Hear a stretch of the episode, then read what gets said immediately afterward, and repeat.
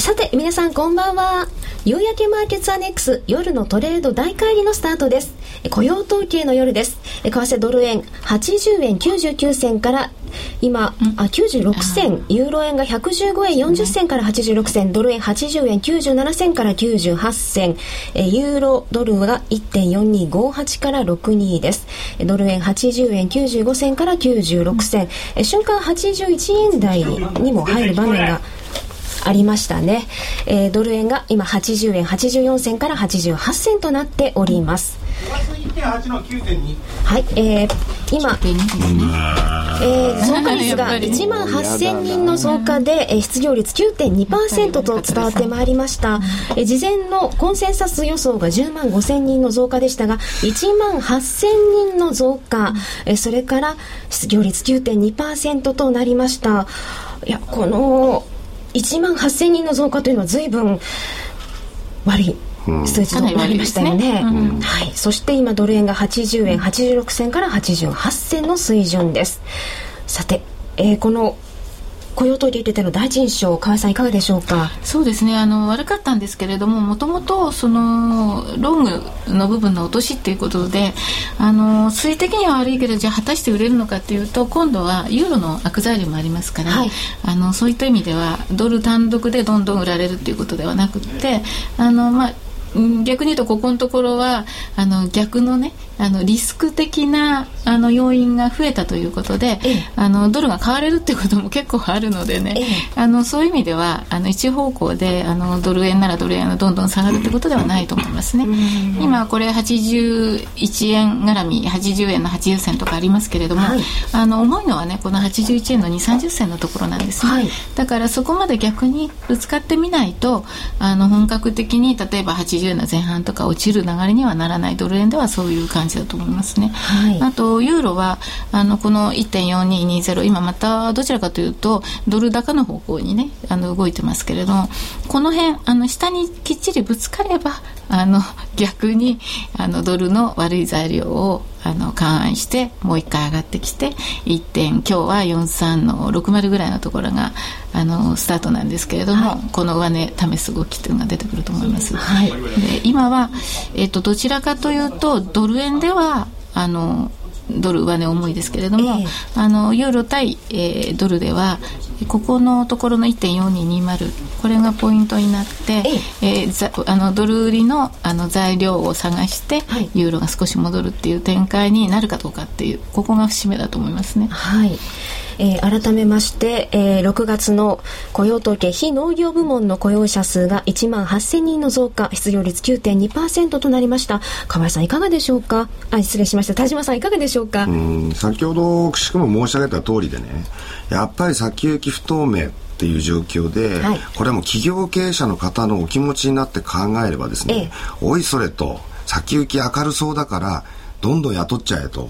い。うことにはならないわけですそうなんですね。これはやっぱり当然の帰結であって、はい、まあ、そういう意味でそれに対していちいち反応してるっていうのもですね、えー、まあ、忙しいもんだなと、まあ、いうふうには思うんですけど、うん、やっぱりこういうこと考えるとですねどうしても僕は QE3 の可能性って捨てられないんですよね。あそうですか,、えー、だ今はやっぱりその多くのそのなんて言いますか論客の方々が、はい、もうこれで QE3 はないよと。まあ、いうようなことをこうおっしゃってるので、えー、じゃあ QE3 ないんだったらドルは多少買い安心感あるなっていうような、はい、あの見方っていうのにもつながるかもしれないですけれども、えー、まあ、確かに今日の明日 QE3 はありえないんですけどね、えー、これ7月いっぱい様子を見てで8月2日にご案内の通り、まあ、例の連邦債務上限引き上げの議論が、まあ、ある意味において区切りといいますか、まあ、締め切りを迎えるんですよね、はい、でやっぱりこの連邦債務上限を引き上げるか引き上げないかって問題と QE3 っていうのは切ってもう切り離せない問題で、えー、じゃあ最終的には連邦債務上限引き上げましょうと。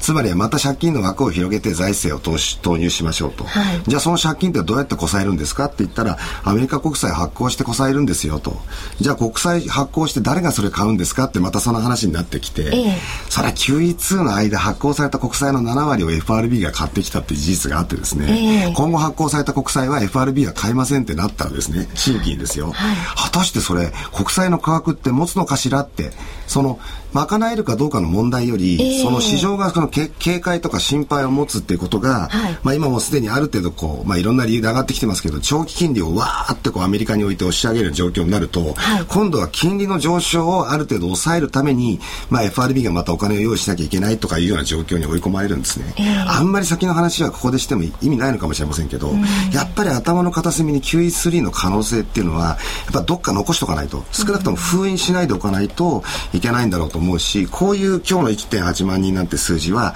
後に QE3 が実施されざるを得なくなった時に、格好の口実になりますよね。はい、うんさて、改めて今のドル円80円78銭から80銭、ユーロ円が115円18銭から22銭です。えこの時発表から5分経ちましたけれども、えー、今、ユーロ、ドルは1.4266から68です。ダメか。なんとギャーというつぶやきが 溢れております。またかよ ADP の野郎。先月そりゃそう思いますよね。本当にね。そうですね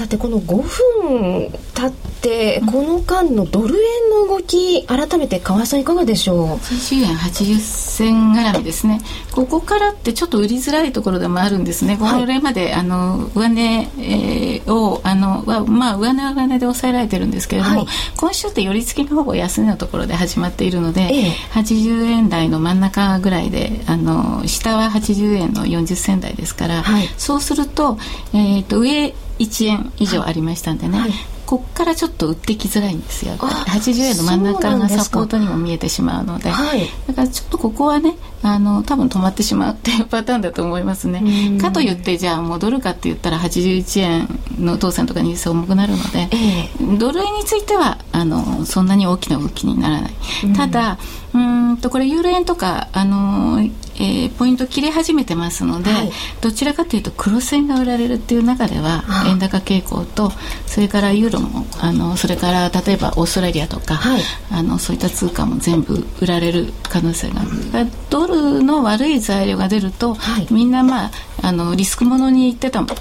お金がとりあえず一回リブりましょうとかね、逃げましょうとかっていう動きになってしまうので、えー、どうしてもその黒線が落ちてしまうっていうのはありますね。はい、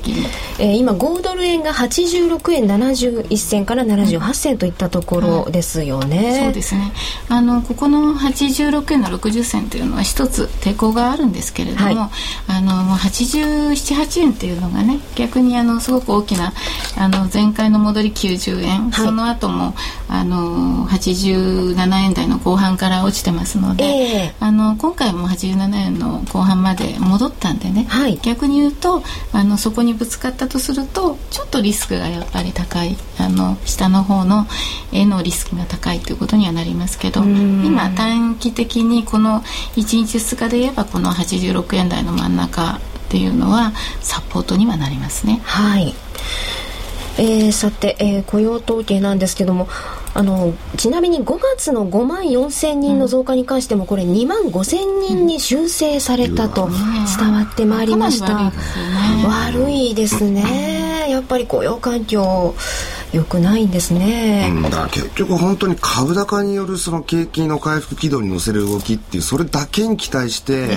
9をやってきてでもう9ありませんよとい。う状況になったらアメリカ経済先行きどうなっちゃうんだろうってやっぱ考えると思うんですね、はい、まあ、どうなっちゃうかどうかは別にしても企業経営者はそう考える立場にある人だからそれでもって雇用をどんどん増やすってことができないとやっぱり雇用の情勢が今度はじゃあ結果的に5月も6月もあまり良くなかったですということが、はい、次の負の連鎖を呼ぶわけですよ、えー、じゃあうちのお父さん大丈夫かしらって。じゃあやっぱり毎日のことあるからやっぱりお財布はあまりじゃんじゃん開けないねって、はい、で財布の紐も硬くなると結果的にそのまた次の月の消費動向の指数にですね、えー、悪い結果が出てくるわけですね、えー、でそれがまたあれ？なんか雇用も悪いし、うん、で、消費も落ち込んできたと。じゃあこれやっぱり先行きますます暗くなるねって、この負の連鎖がこう起きちゃう一つのきっかけになってしまう可能性があって、えー、じゃあそれはやっぱりもうどうして改善していったらいいかって、いや、大丈夫ですよっていうような形でもって政策の後押しをするってことが大事で、これ政策っていうのはある一つ、一つには、まあ、ムード作りですから、じゃあ財政の出動っていうものが限られてるんだったら金融政策の後押しっていうのは必要で、はい、こういう連想になっていく、はい、でもここはまた面白いところでアメリカの景気が良くなるっていうことはドル買いではなくて一旦その前に QE3 になるものをもしやるとしたら1回ドル売りとか、はい、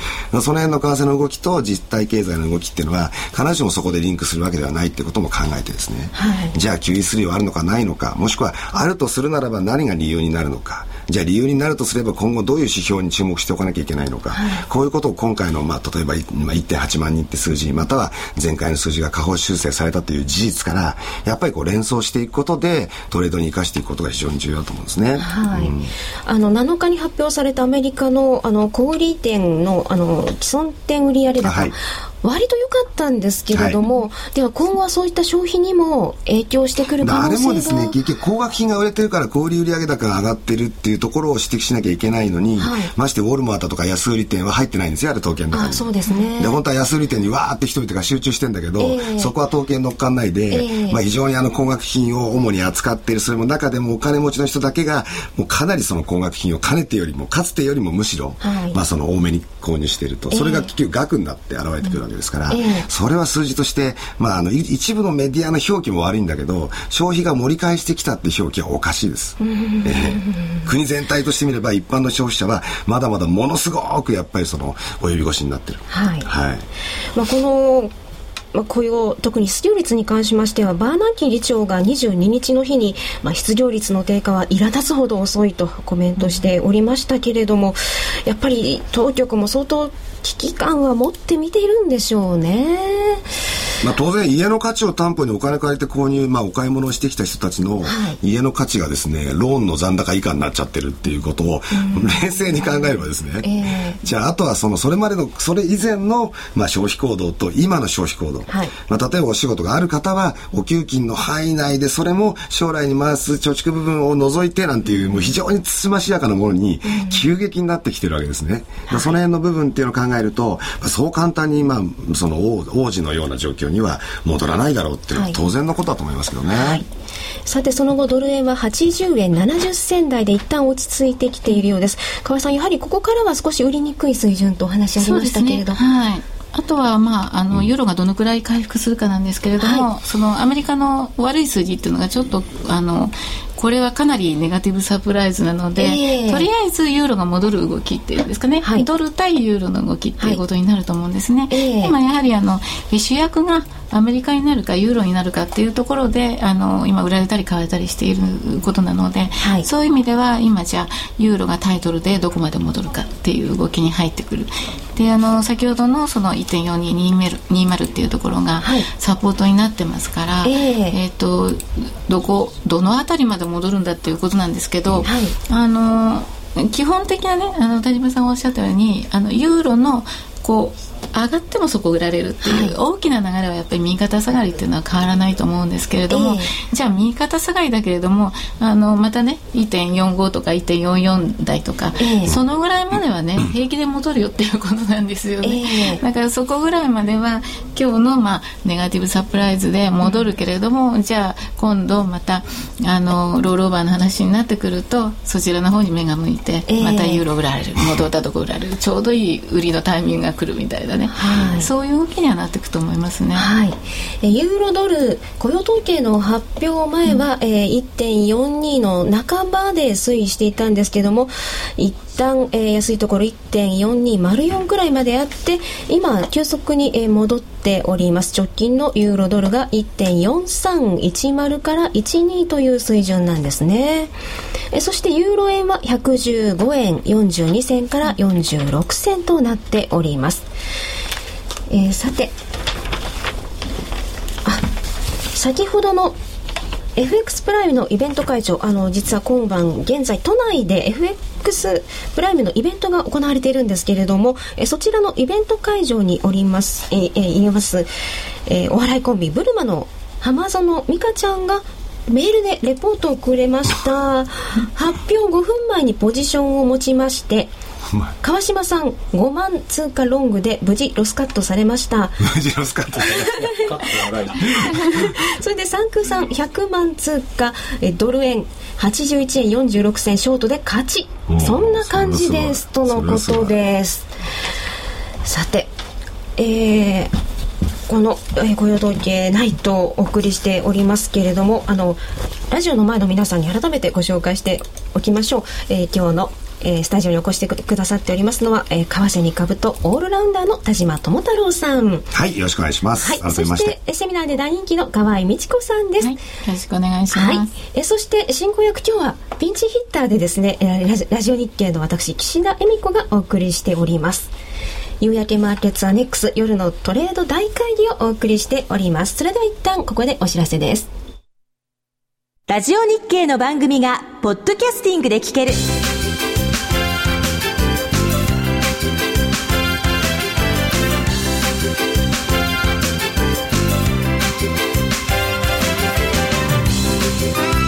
などの MP3 プレイヤーでお聞きいただけるポッドキャスティングではラジオ日経のマーケット情報を中心にいくつかのオンデマンド番組を配信しています。いつでもどこでも聞けるラジオ日経。詳しくはラジオ日経のホームページをご覧ください。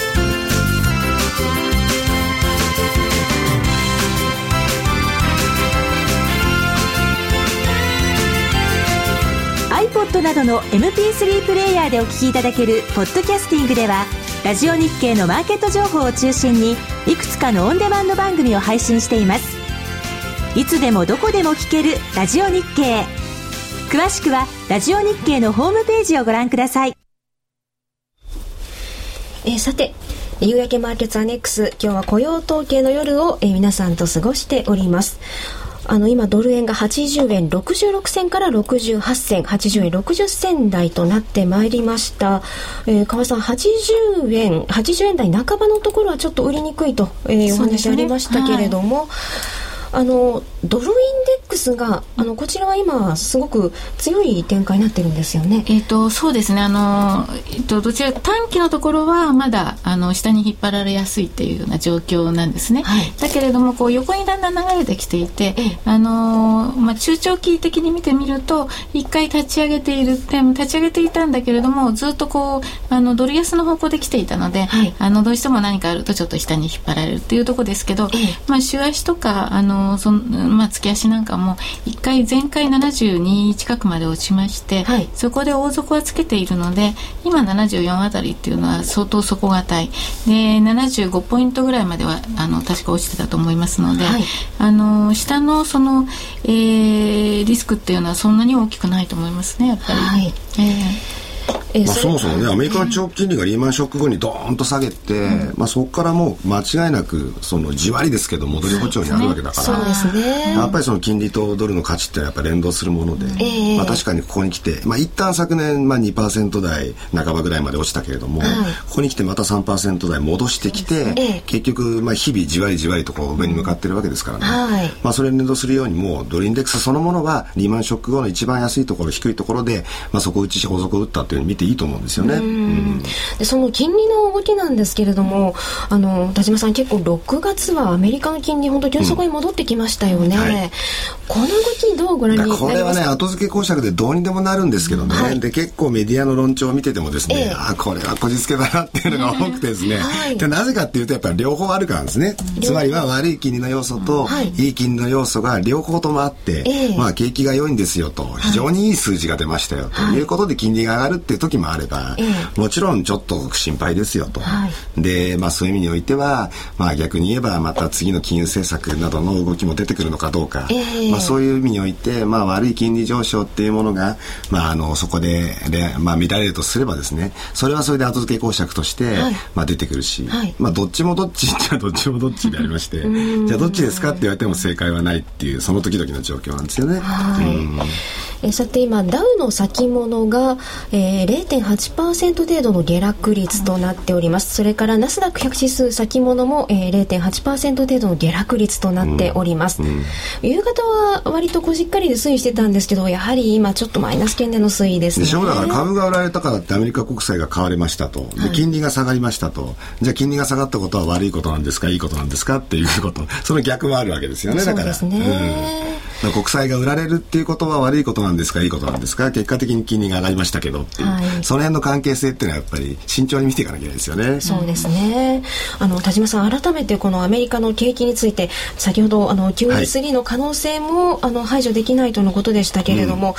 うん、やはりあのこの春先からの流れというのはやっぱり足踏み状態が続いているということなんですか？うんまあ結局その本当にですね QE2 というまあとてつもなく大きな生命維持装置をずっとつけられた状況があったわけだから、えー、まあ少しずつでも上向いたのは当たり前っちゃ当たり前だし、はい、結果的に最大効果として認められるというか、また唯一の効果と言ってもいいのかもしれませんが、はい、まあ実際に株高が演出されたということ、うん、それによって株で儲けた人がその資産効果として、さっきも出てきましたけど、はい、高額品をバンバン買ってるってことも事実で、えー、ね、例えばまあ外国製のまあ高級会社であるとか、自動車であるとか、もしくは宝飾品であるとか、こういうものが飛ぶように売れてた時期っていうのはやっぱ4月もあったし3月もあったわけですよね、はい、でそういうものが全体の数値を押し上げたりした。こういう流れがあったってことはもうもちろん、まあ、今過去のことですけれども、はい、まあ、ある程度整理しておきながらじゃあこれからはどうしますかと。QE2 は終わりましたよっていうことがまず前提、はい、じゃあ株価の下支えっていうのはこれからどういうものが期待できるんでしょうか。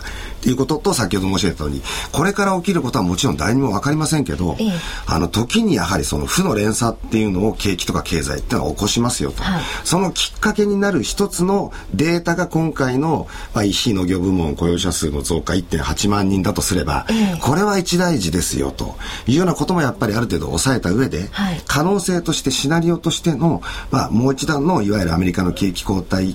局面入りの可能性と、はい、もう一つはそれに対応するための QE3 の実施。まあ、ある程度シナリオとして、えー、持っておく必要はあるんだろうと思うんですね。手放しでこのまんまアメリカの経営経済が回復軌道に勝手に乗っかっていくとはとても思えないのと、え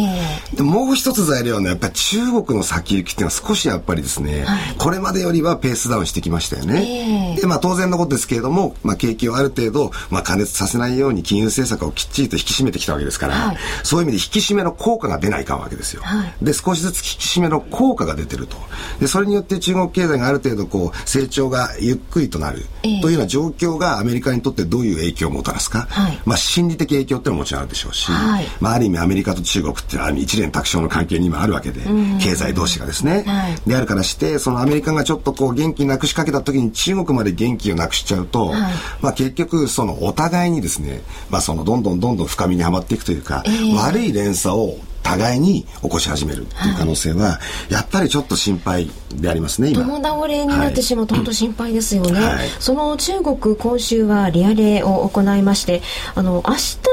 消費者物価指数の発表があるんですよね、うん、前倒しになりまして、うん、明日 CPI が発表、で GDP もですね当初あの15日の発表予定だったのを 13日に前倒しするそうなんですよね、まあ、いいかいいか本当適当でいいですね ですのであのあまた土曜日の発表なんだっていう。まあだから事前に利上げすることはほぼまあその市場のコンセンサスであったわけだけど、はい、もう上げちゃったから発表してもいいだろうっていうことで、えー、まあ結果は少なからず多くの人が知ってるっていうね。えさて、えー、その後のドル円80円61銭から63銭、うん、ユーロ円が115円52銭から56銭。ユーロドルが1.4334から38の水準となっておりますドル円少し鎌さんじりじりされてきている感じですね、だから今度はあのやはり81円82円があのちょっと失敗したのかどうかっていうことなんですけれども、はい、じゃあ80円切れるかっていうとそうでもなくて、はい、まあ80円81円のレンジの上下あの1円の中でっていうことかとは思いますけれども、えー、っていうのはあのやはりねちょっとこれまでのその環境と違って、えー、あの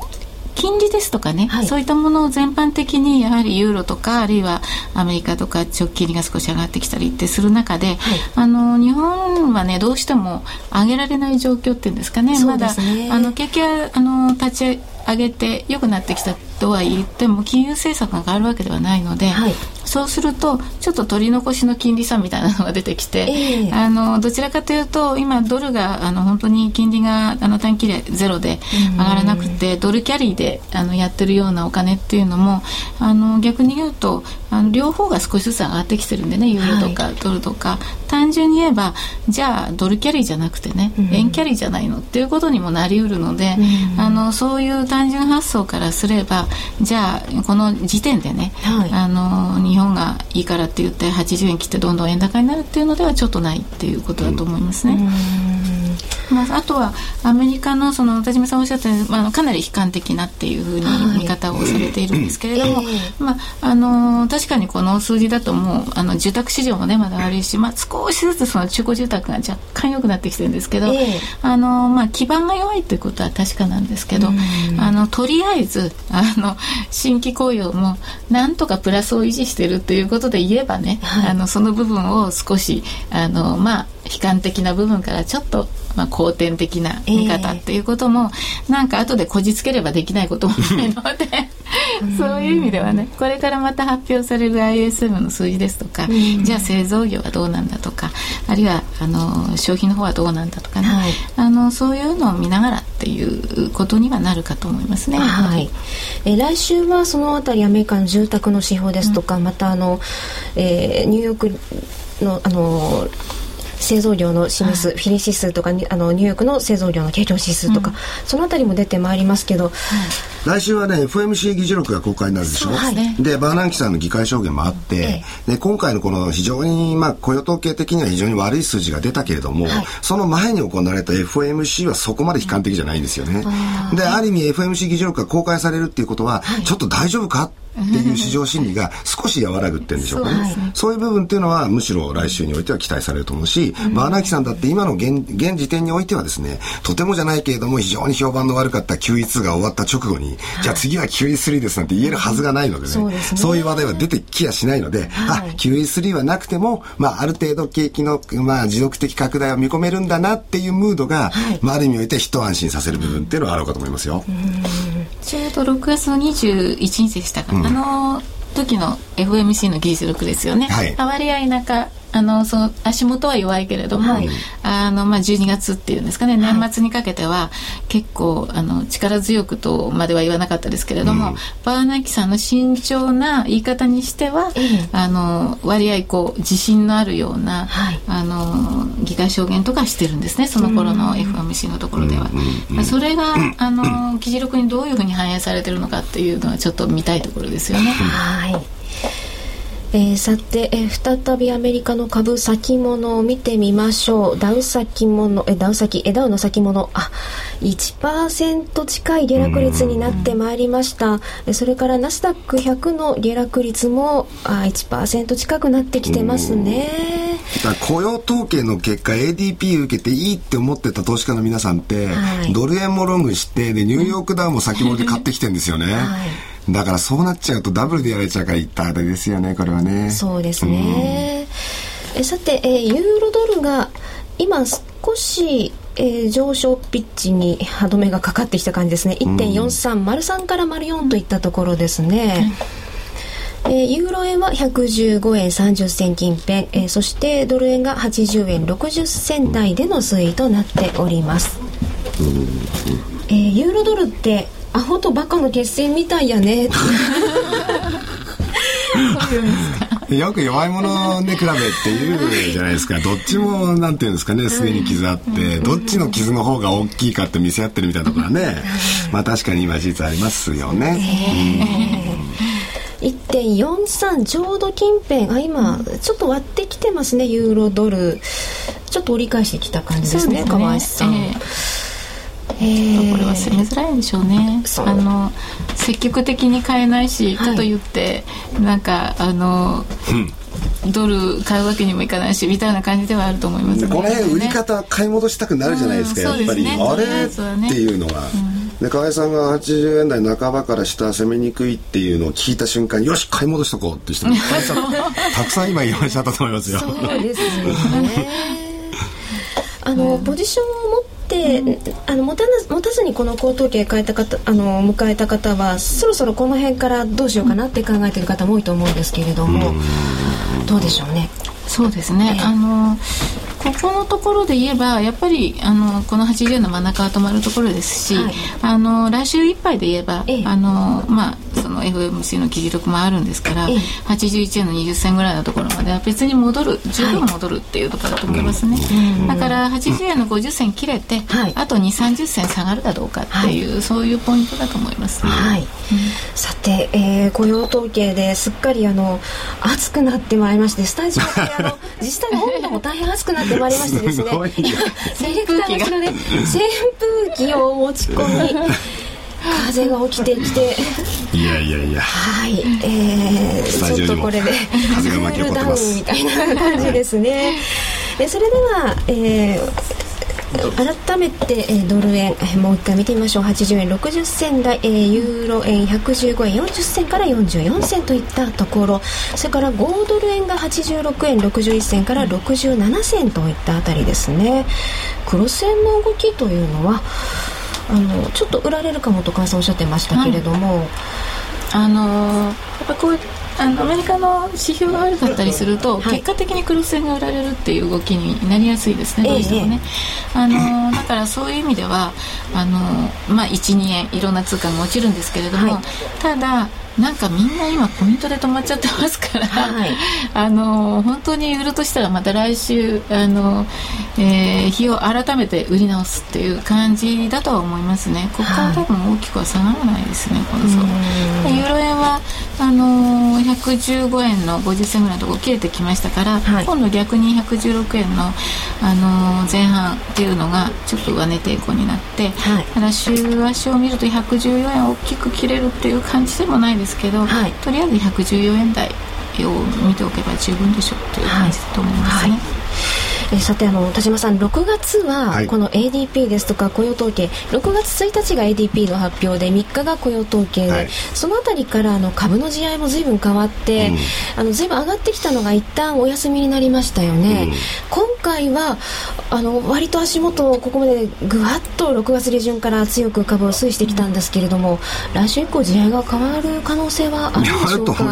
やっぱり相当これ、うん、ですからもうね6月末の動きはどう考えてもねお化粧買いの動きでね、えー、上がったからみんな喜んで4月に入っても買ってるって感じがするんですよ、えー、ただまあもちろんその7月に入ってから発表された特に ISM の製造業景況指数とか、はい、まあ、いくつかの指標に、まあ、その非製造はダメでしたけど、えー、まあ、いい傾向というかな、まあ、捉え方によってはなんだちょっと6月は悲観しすぎたね、うん、そのそれほどのあの悲観でもないんじゃないっていうムードがこう上げてきたような部分もあって、で今回またドスンとこういう数字が出てきた時にですね、やっぱりちょっと待てよっていうのは来週以降出てくると思うんですよね、えー、だからやはりその、まあ、今日これからまた動き出すニューヨークダウの動きとか、はい、あとやっぱり原油価格ですね。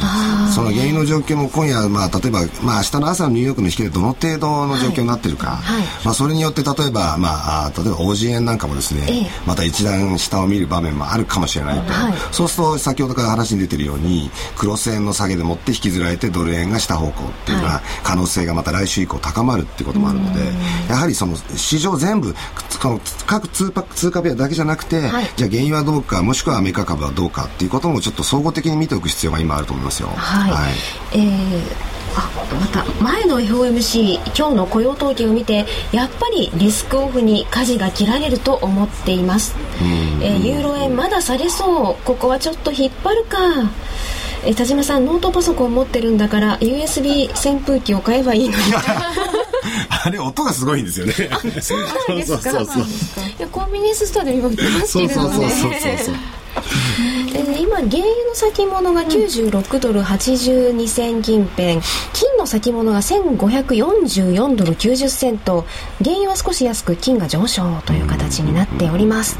原油もあのー、石油備蓄放出とかあったもののなんかちょっと強含んで、うん原油価格も上がってきていたんですけれども、うん、ちょっとまたこの辺り商品市場っていうのはダイレクトにこのリスクテイク能力示しますからね、そうなんですよ。だからその原油が上げた理由がですねなんだかギリシャ問題の一服っていうんですか、はい、あの要するにデフォルト回避でリスクオンとかっていうのはよくわかんない動きがあったんですけど、結局のところは将来の需給がどうなるかでしょ、はい、アメリカも中国も景気悪くなったらどんどんどんどん原油需要が減るんですから、その辺はどうなるのかってことを見とかないとね、ただ単にギリシャ問題が一旦解決したんで買いですっていうのは、目先の投機筋の動きだと思ったらいいですよ。とりあえずサポートで止まったぐらいの感じですかね、うん、90ドル割れのところがちょうどサポートになってましたからそうですねはい、そこから反発してじゃあこの間あの落ちる手前の110ドルぐらいのところやるかどうかっていうそういうところですね、うん、まあ、あの狭いちっちゃい市場に、あのそれこそあの需給とは関係ない、はい、あのヘッジバンドですとか、えー、あのそういった投機筋が入ってきちゃいますね、えー、どうしても動き出すと一気に一方向に動いちゃうっていうのがありますね。すねはい、あの6月中旬くらいまではユーロ安商品安、うん、債券が買われて、うん、えー、株安という流れがあったのが、はい、6月下旬からちょっとそのあたりバラバラになってきてましたよね。ね。これで来週からまたそのあたり あのなんか法則ができてくるのか。うんどうでしょう？難しいですね。難しいね、結局ね6月7月は前々からずっと言われてたけど、え方向感がとにかくもう見出しにくい、出せない、っていうことがもうこれ前から言われてた、やっぱり一番大きい理由はもう本当に QE2 の終了が6月末っていう6月いっぱいだってことが決まってたからなんですよね、はい。はい、じゃあ7月以降どうするのかってことが定まらないのにじゃあ先読めるかっていうとこれはなかなか難しくってそれに対してじゃあ原油買いなの売りなのと、じゃあリスクオンリスクオフの差によって買いなの売りなのっていうのもその時々の解釈になっちゃうっていうことありますよね。はい、それではここで一旦お知らせです。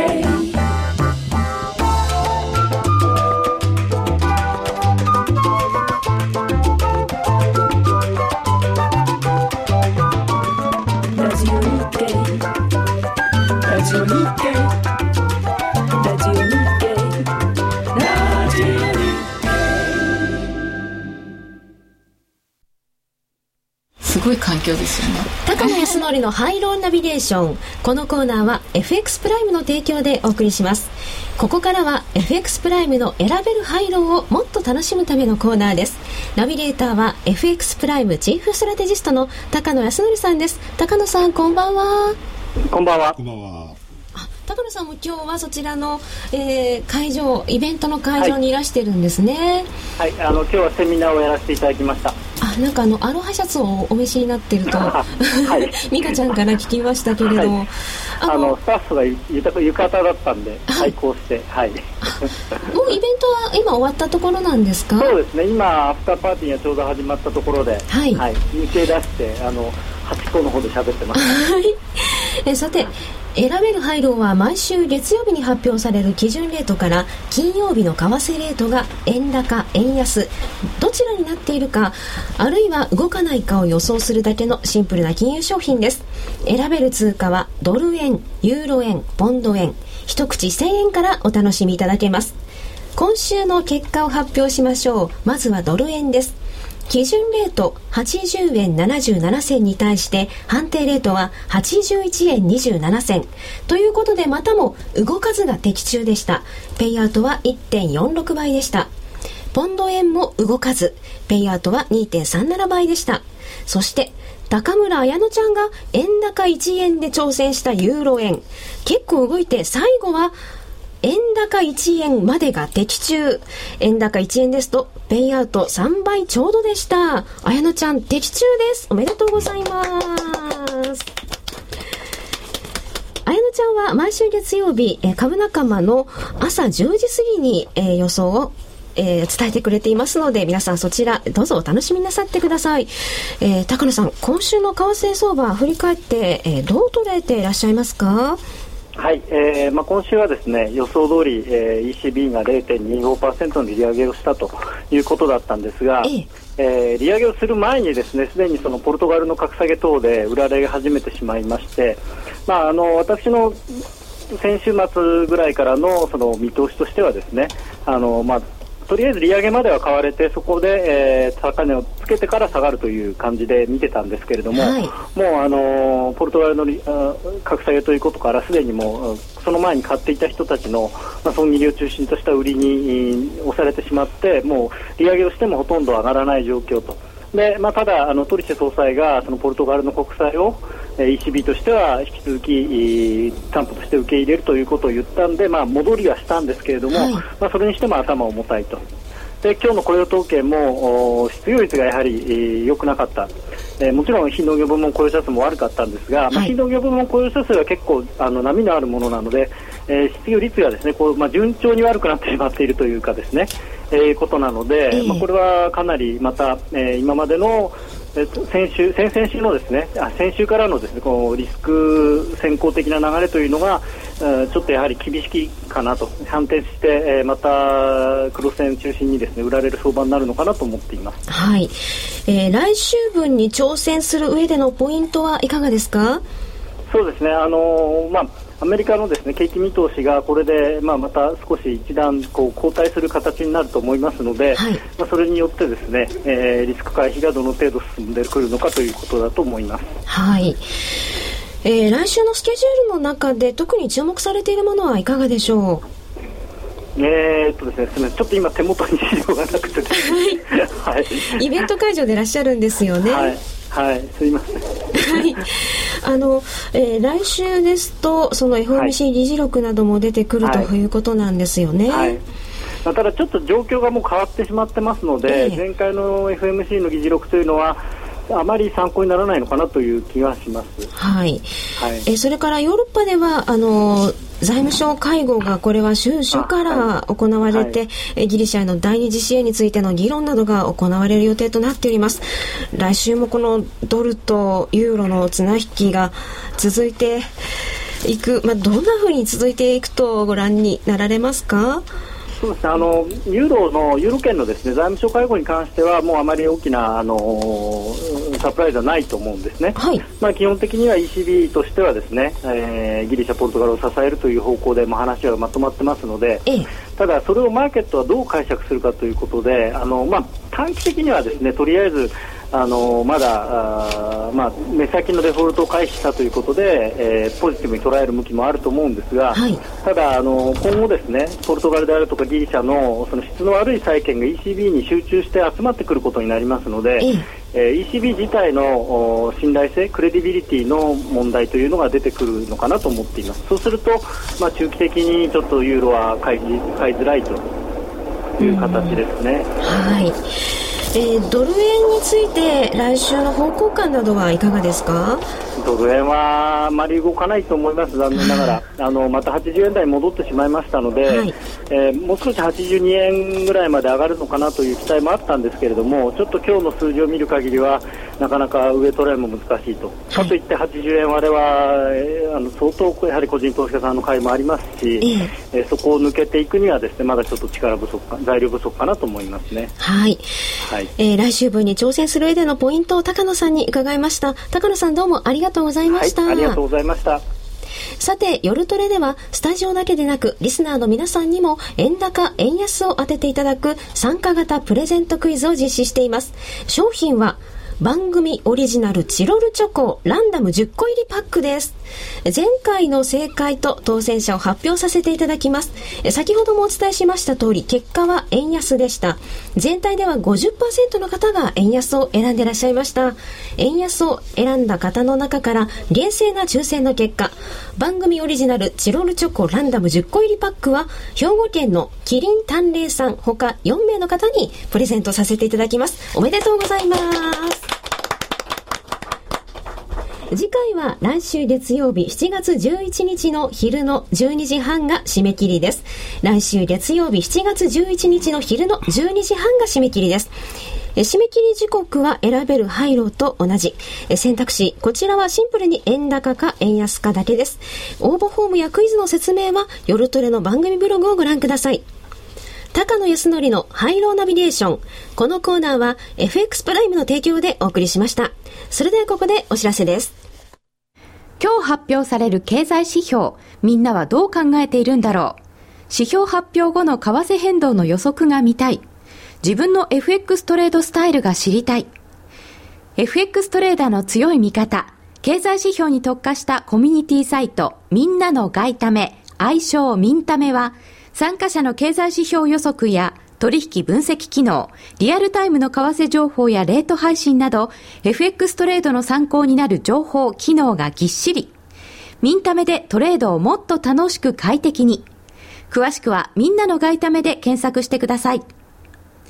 FX プライム株式会社は関東財務局長金賞第259号の金融商品取引業者です。外国為替保証金取引は元本あるいは利益を保証した金融商品ではありません。為替変動、金利変動等のリスクにより投資金額以上の損失が生じる恐れがあります。投資及び売買に関するすべての決定は、契約締結前交付書面をよくご理解いただいた上で、利用者ご自身の判断でなさいますようお願いいたします。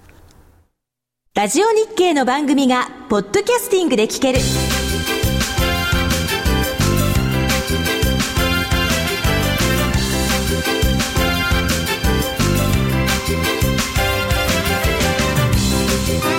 iPod などの MP3 プレイヤーでお聞きいただけるポッドキャスティングではラジオ日経のマーケット情報を中心にいくつかのオンデマンド番組を配信しています。いつでもどこでも聞けるラジオ日経。詳しくはラジオ日経のホームページをご覧ください。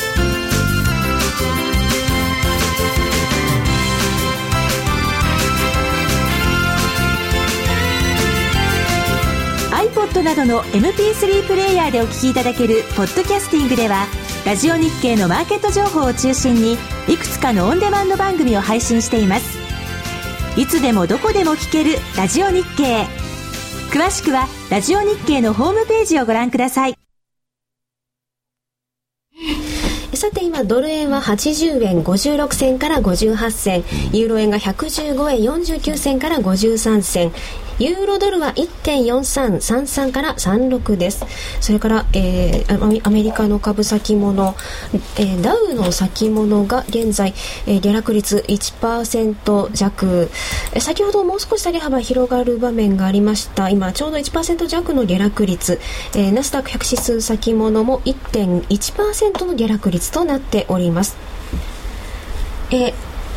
えー、ツイッターで、えー、ご紹介いたしましょう。今回初めてユースト見ながらの雇用統計だけれど一、人で PC に向かってるだけより断然楽しいですね。ありがとうございます。はい。ぜひ毎月お願いしますからね、うんうん田島さん脱水にならないように水分をこまめに。ちゃんと飲んでます。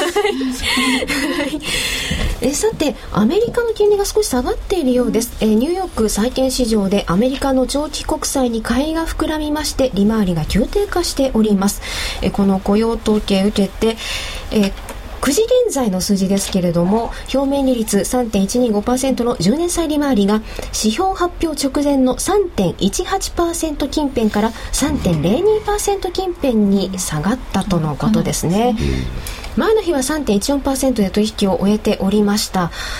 田島さんやはりこれ債券に買いが入ってきているんですね。まあ先ほどもう本当にお話した通りですよね、はい、結局この結果を受けてリスクオフの流れっていうのが、ええ、まあ米国債側につながっていって、え、で結果的に金利が下がってると。まあいう状況に対してこの金利の低下はいいことなの悪いことなのっていうことをまたここで冷静に、はい、考えなきゃいけないわけですし、まあもちろん低金利の状態がなおも続いている中で、まあそれが何らかのその企業活動であるとか個人消費の支えとか救いになりゃいいんですけどね、はい、まあそれがなかなかうまくいかないから低金利っていうことも言えるし、はい、やっぱりそれはもう本当にあのこういう数値を受けて反応しているその結果と、はい、でさらに言えばまあ今ニューヨークダウがまた下げ幅広げてると。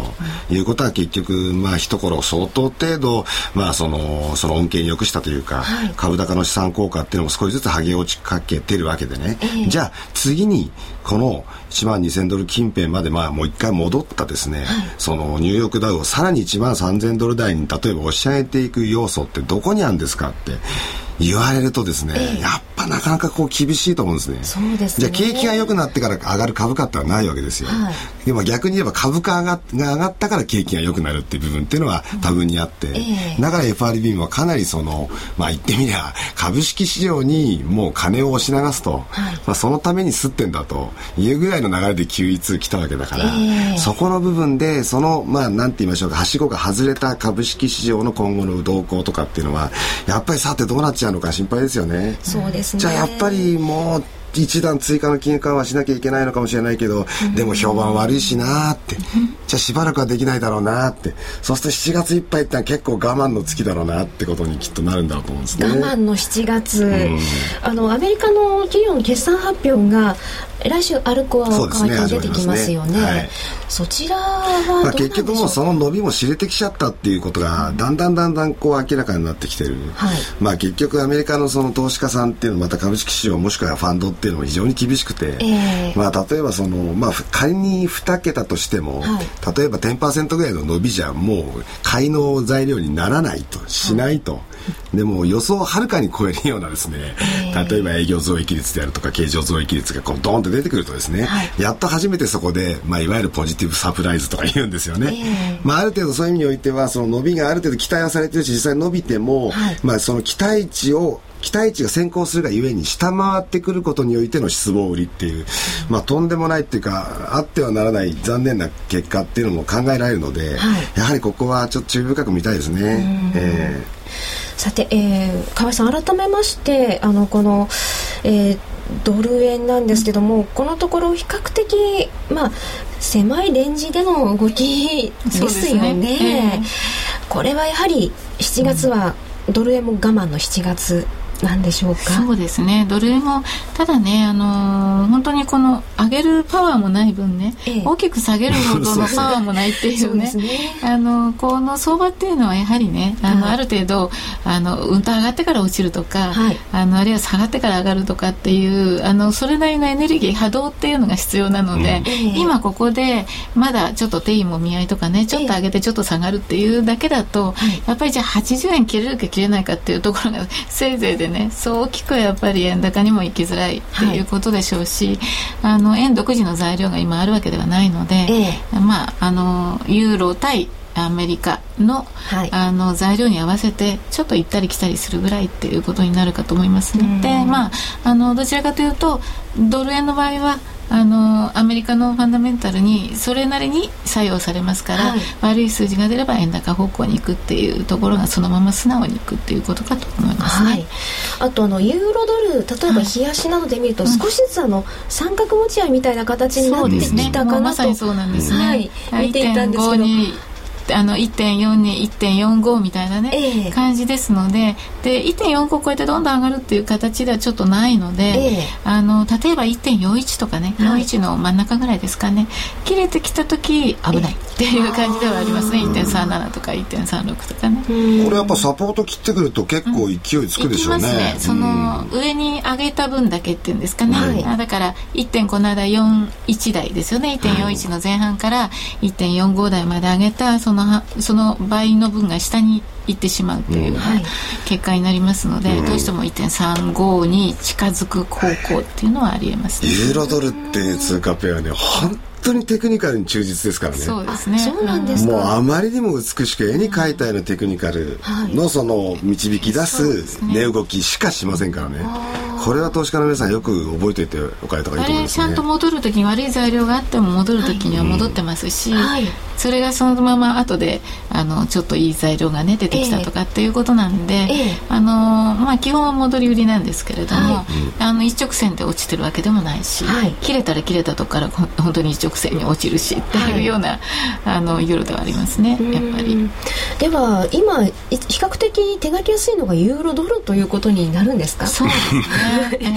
えー、だからこの2の近辺っていうのが今一つポイントなんですね。ただあの揺れが一つちょっと下の方に切れているので、はい、今114円の80銭のところにサポートがありますけど、はい、あの上はね115円の、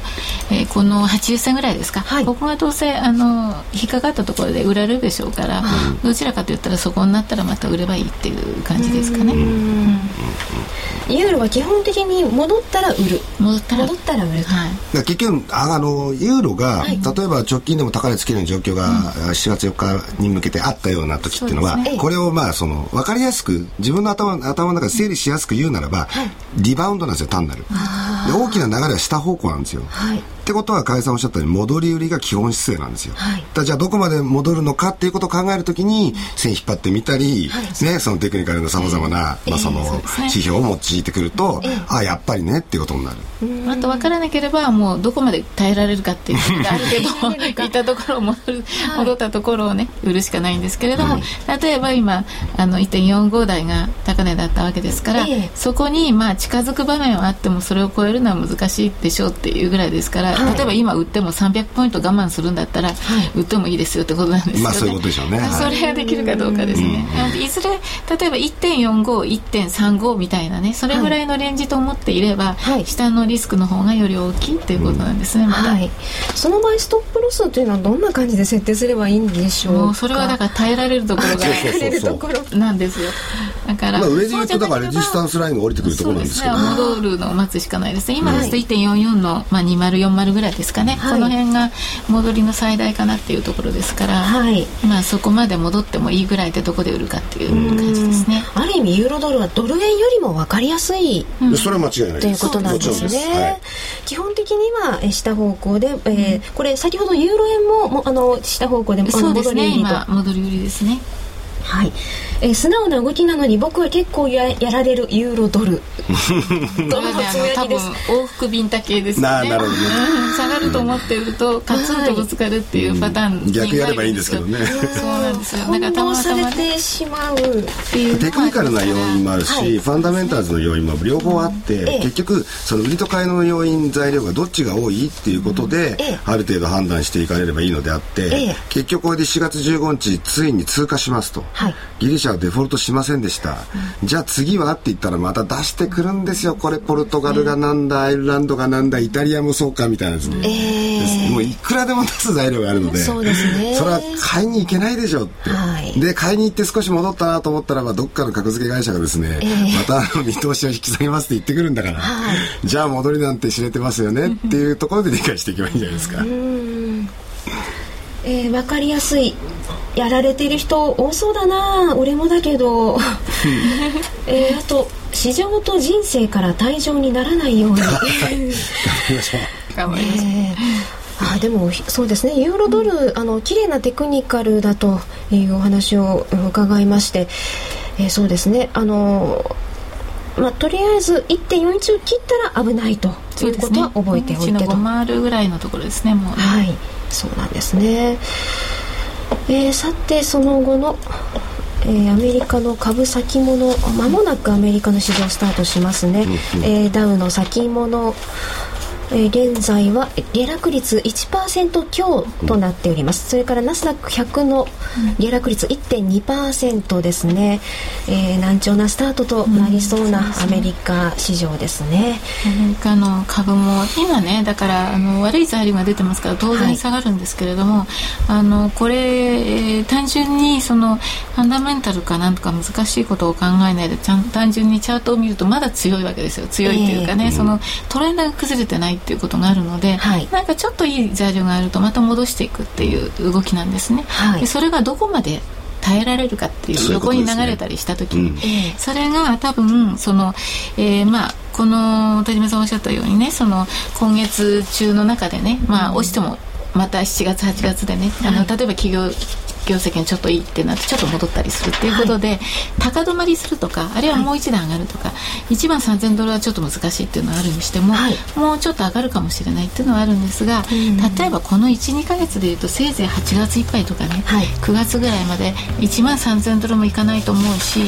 例えばニューヨークダウをねこう大きくあの長期的なあの月足ぐらいでね長く見てくると、あの意外とあのこう三尊みたいあの、はい、ヘダのショルダーみたいになってるんですよ、はい、だから結構ねあの大きく落ちる可能性があるんですよ今堅調ではね。さて、えー、この後延長戦でも、えー、お二人へのご質問、えー、受け付けておりますのでぜひお寄せください、えー、ラジオの前の皆さんとはそろそろお別れです、えー、今日は田島智太郎さん河合美智子さんとともにお送りしてまいりました、はい、どうもありがとうございました